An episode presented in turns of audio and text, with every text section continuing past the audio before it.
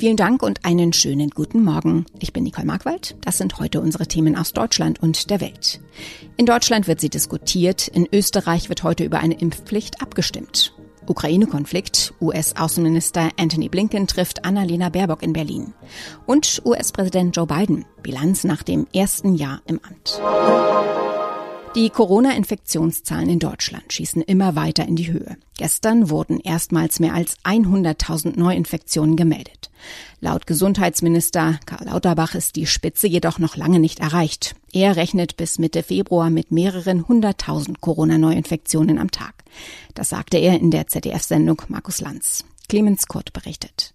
Die von Omikron ausgelöste Welle spiegelt sich noch nicht auf den Intensivstationen wider. Das kann sich aber nach Ansicht von Lauterbach rasch ändern, denn anders als zum Beispiel Großbritannien habe Deutschland eine hohe Zahl von Ungeimpften bei den Älteren und die sind anfällig für schwere Verläufe. Sorge bereiten zudem die knapper werdenden PCR-Tests. Vorrang sollen deshalb Beschäftigte in sensiblen Gesundheitseinrichtungen bekommen. Mit der Impfpflicht beschäftigt sich heute die SPD-Fraktion. Sie will sich für eine zügige Entscheidung im Bundestag stark machen. In Deutschland wird noch diskutiert. In Österreich stimmt das Parlament heute über die Einführung einer Corona-Impfpflicht ab. Es zeichnet sich eine breite Mehrheit ab. Der Gesetzentwurf wird sowohl von den regierenden Konservativen und Grünen als auch von oppositionellen Sozialdemokraten und Liberalen unterstützt. Matthias Röder berichtet aus Wien. Wie genau sieht der Entwurf aus? Für wen kommt die Impfpflicht und ab wann? Die Impfpflicht soll ab Anfang Februar gelten, und zwar für alle ab 18 Jahren. Ausnahmen gelten für Schwangere und Menschen, die aus medizinischen Gründen nicht geimpft werden dürfen. Wer dafür eine Bescheinigung braucht, muss sich an spezielle Ärzte wenden. Ziel ist es, die Auswirkungen künftiger Corona-Wellen zu minimieren und Lockdowns zu vermeiden. Wie genau soll das umgesetzt und kontrolliert werden? Die Kontrollen werden ab Mitte März erfolgen, und zwar erstmal nur stichprobenhaft. Die Polizei soll zum Beispiel bei ihren Einsätzen auch den Impfstatus kontrollieren. Die ursprünglich geplante lückenlose Überprüfung durch einen Abgleich der Meldedaten mit den Impfdaten kommt nicht mehr automatisch, sondern erst, wenn die Ziele überhaupt nicht erreicht werden. Politisch gibt es ja offenbar eine breite Mehrheit, aber wie umstritten ist die Impfpflicht in der Bevölkerung? Also abgesehen von der rechten FPÖ unterstützen alle Parlamentsparteien den Schritt. In der Bevölkerung wird die Sache dagegen sehr kontrovers diskutiert. Mehr als 100.000 Bürger haben in der Begutachtungsphase des Gesetzes Stellungnahmen beim Parlament eingereicht. Immer wieder gehen Zehntausende gegen die Impfpflicht auf die Straße. Und es ist tatsächlich zu fragen, ob die Impfpflicht ihre Ziele so ohne weiteres erreicht. US-Außenminister Anthony Blinken reist im Moment durch Europa, um über die schweren Spannungen im Ukraine-Konflikt zu beraten. Gestern war Blinken in Kiew, heute sind Gespräche in Berlin geplant. David Riemer berichtet aus Berlin. Mit Blinkens Besuch gestern in Kiew signalisieren die USA Russland eindeutig, dass man eng an der Seite der Ukraine steht. Dort hat er Moskau erneut mit Sanktionen gedroht. Bei seinem Treffen heute mit Außenministerin Baerbock dürfte es vor allem darum gehen, mit den europäischen Partnern ein möglichst enges gemeinschaftliches Vorgehen zu besprechen, sollte die Bedrohung Russlands in der Ukraine zunehmen. Die USA gehen davon aus, dass Moskau derzeit etwa 100.000 Soldaten an der ukrainischen Grenze stationiert hat. Diese Zahl könne sich in relativ kurzer Zeit verdoppeln, sagte Blinken im Vorfeld des heutigen Berlin-Besuchs. Von der amerikanischen Außenpolitik schauen wir auf die Innenpolitik. Heute vor genau einem Jahr hat Joe Biden an einem kalten, aber sonnigen Tag in Washington seinen Amtseid abgelegt und Donald Trump abgelöst. Für viele Amerikaner markierte der Einzug Biden ins Weiße Haus das Ende eines Albtraums. Von der Begeisterung ist allerdings nicht mehr viel geblieben. Gestern Abend tat Biden etwas, was er seltener als seine Vorgänger macht. Er stellte sich bei einer Pressekonferenz den Fragen von Journalisten. Tina Eck berichtet aus den USA.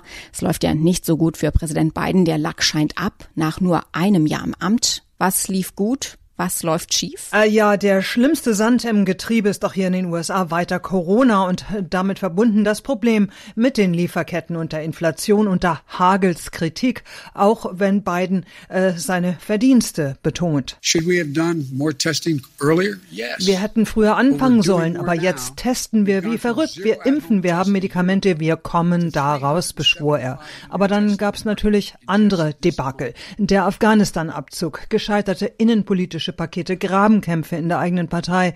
Äh, Biden versuchte gestern wirklich auf seine Erfolge zu lenken, Jobzahlen, Klimaschutz, Konjunktur und Infrastruktur, aber äh, wie man es dreht oder wendet, seine Zustimmungswerte sind im Keller. Eine unmittelbare Krise ist ja der Ukraine-Konflikt. War das großes Thema? Oh ja, klar. Werde Putin es auf einen neuen kalten Krieg ankommen lassen, wurde Biden gefragt. Ich glaube nicht, dass er das will, sagte Biden, aber Putin wolle die NATO und den Westen auf die Probe stellen und dafür teuer bezahlen. Das wird kein Kinderspiel. Die Sanktionen der USA und der europäischen Partner würden empfindlich sein und millionenschwere Militärlieferungen an die Ukraine seien bereits im Gange. Aber klar mache ich mir Sorgen, das kann alles auch schiefgehen. Es käme auch darauf an, in welchem Umfang Putin einmarschiere. Wie will Biden denn aus diesem Gesamttief wieder rauskommen? Äh, da ist er am Schwimmen. Er beruft sich immer wieder auf seine lange politische Erfahrung, aber es gelingt ihm eben nicht, Konsens herbeizuführen oder gar wie er es vorhatte, das Land wieder zu einen. Das Land ist so gespalten wie eh und je, wenn nicht noch mehr. Biden setzt auf Zeit. Rom wurde auch nicht an einem Tag erbaut, sagt er, manche Dinge dauerten eben länger. Zum Teil wurde er scharf angegriffen, wieso er das Land seit seinem Amtsantritt immer weiter nach links zerre, fragte ein Reporter aggressiv und darauf sagte Biden nur, er sei nicht Bernie Sanders, Sanders, er sei kein Sozialist, er sei Demokrat durch und durch. Wo lauern die Gefahren der Zukunft? Die Republikaner scharren ja mit den Hufen. Ja, die Zwischenwahlen in diesem Herbst, die gelten als Zeugnis für das erste Amtsjahr und das Zeugnis sieht ja mit diesen miserablen Umfragewerten schon jetzt ziemlich schlecht aus. Äh, nun setzen die Republikaner natürlich alles dran, die Mehrheit in beiden Kongresskammern zurückzuholen und werden das höchstwahrscheinlich im Herbst auch schaffen. Äh, dann wären Biden wirklich Fesseln angelegt und er könnte kaum mehr Gesetzesvorhaben durchsetzen. Wird Trump auch wieder in Erscheinung treten? Äh, das ist durchaus möglich. Und äh, Trump ist ja auch nie wirklich von der politischen Bühne verschwunden. Äh, für viele Republikaner ist er immer noch eine Galionsfigur, egal was letztes Jahr am 6. Januar am Kapitol passierte. Und Trump zieht durch die Lande und bezichtigt Biden des völligen Versagens. Einwanderung, Inflation, das Land werde zerstört, so Trump. Und viele republikanische Anhänger wollen ihm das gerne glauben. Und Biden selbst, äh, der hat er gestern wieder gesagt, will mit Kamala Harris an der Seite auch noch mal ran. 2024 sagt er, solange er gesund bleibt. In unserem Tipp des Tages schauen wir heute auf die trostloseste Zeit im Garten. Die ist genau jetzt. Allerdings mit kleinen Ausnahmen.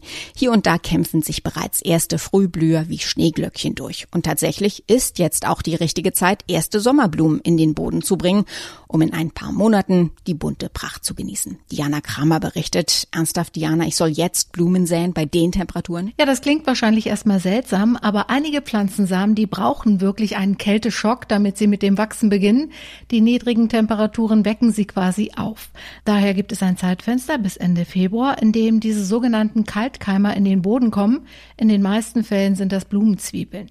Findet man in den meisten Läden, auch in Supermärkten und Discountern gerade da, wo bis vor kurzem noch Weihnachtssterne und andere Weihnachtsdeko stand. Welche Pflanzen sind denn Kaltkeimer? Da zählen viele beliebte Sommerblumen dazu, zum Beispiel Eisenhut, Phlox, Frauenmantel, aber auch das Buschwindröschen oder die Pfingstrose, die mag ich ja besonders.